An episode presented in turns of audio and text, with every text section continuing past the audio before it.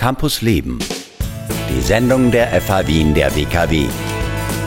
Auf Radio Enjoy 91.3.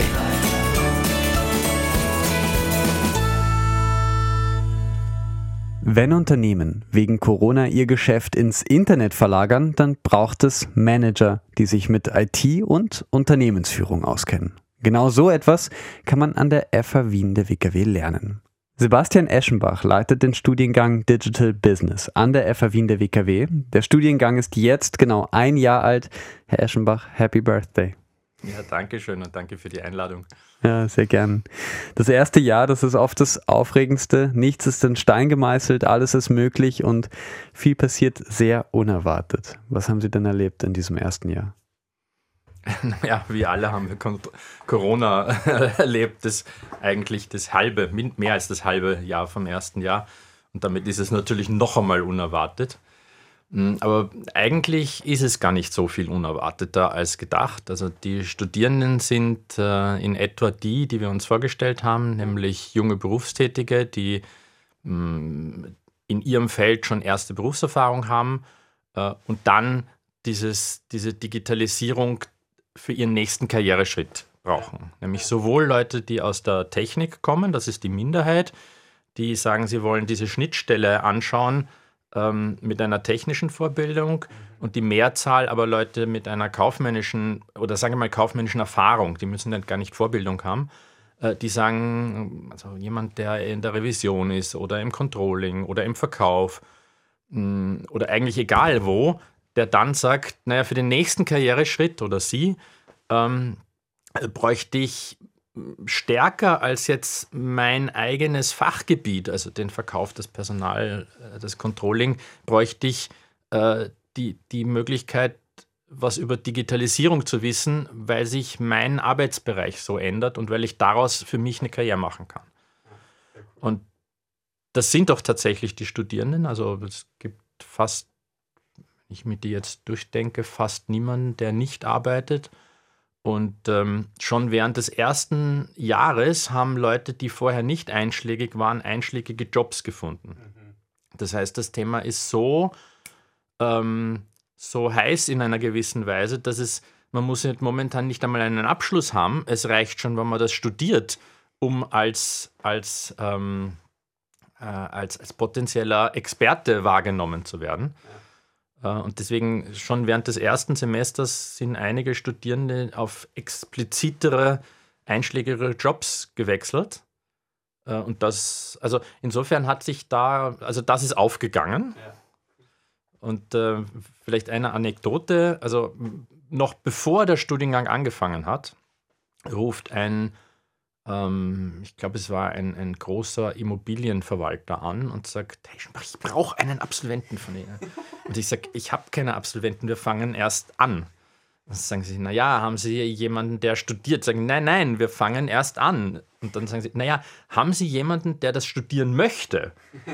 Wow. Äh, und ähm, die haben halt dann bei uns auf der Jobplattform eine Annonce geschaltet. Ich weiß gar nicht, ob was draus geworden ist, ja. aber äh, momentan ist es so, dass also schon das in die Nähe kommen und zu sagen, man, hat eine, man macht eine Ausbildung, äh, äh, reicht schon für einen kleinen Expertenstatus.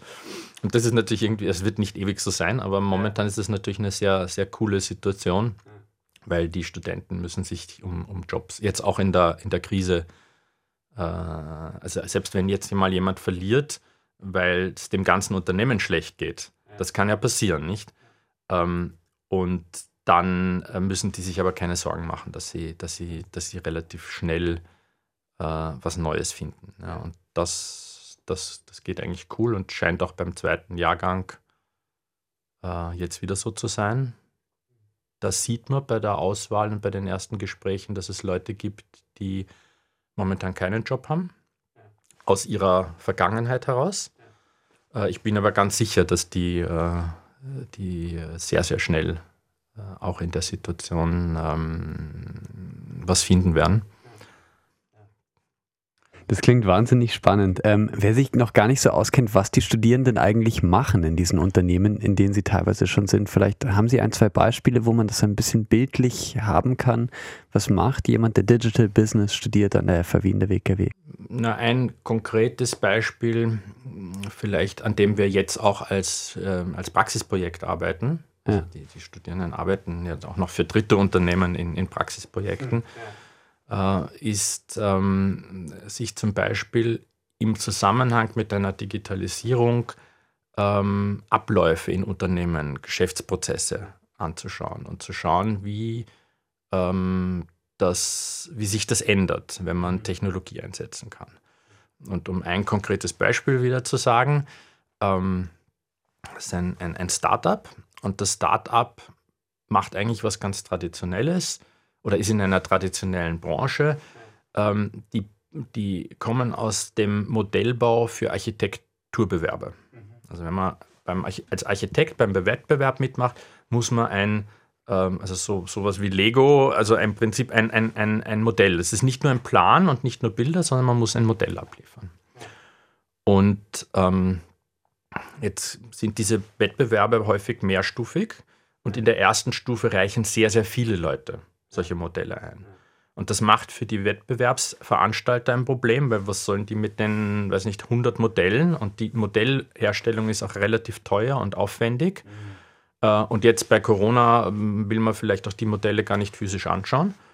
Ja. Äh, und deswegen suchen die nach einer Lösung äh, oder haben eine Lösung, wie man zunächst einmal mit Augmented Reality diese ersten Modelle bauen kann, mhm. also virtuell bauen kann.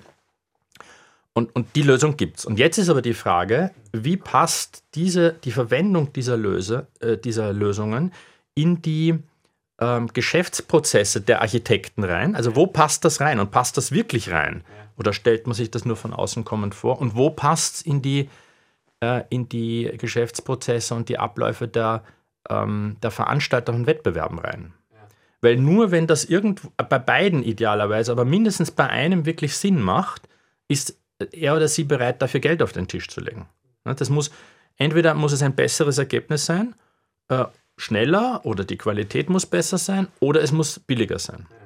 Und das, das ist dann, also in dem Fall gibt es die Technologie und die Studierenden arbeiten mit dem Startup zusammen, an, indem sie die Geschäftsprozesse der potenziellen Kunden anschauen und sagen, und da gibt es die wirkliche Verbesserung weil damit tut sich in diesem Fall der Startup-Gründer schwer. Das ist kein, der kommt halt nicht aus der Wirtschaft, sondern ist jemand, der in diesen Modellen denkt, äh, sozusagen zu verstehen, was ist, was ist der Nutzen für seine Kunden mit der Technologie. Und dazu muss man die Technologie verstehen und dann äh, die Anwendung verstehen. Und das Dritte ist ja dann, man muss es dann auch noch kommunizieren, sodass es die, die Beteiligten verstehen. Nicht?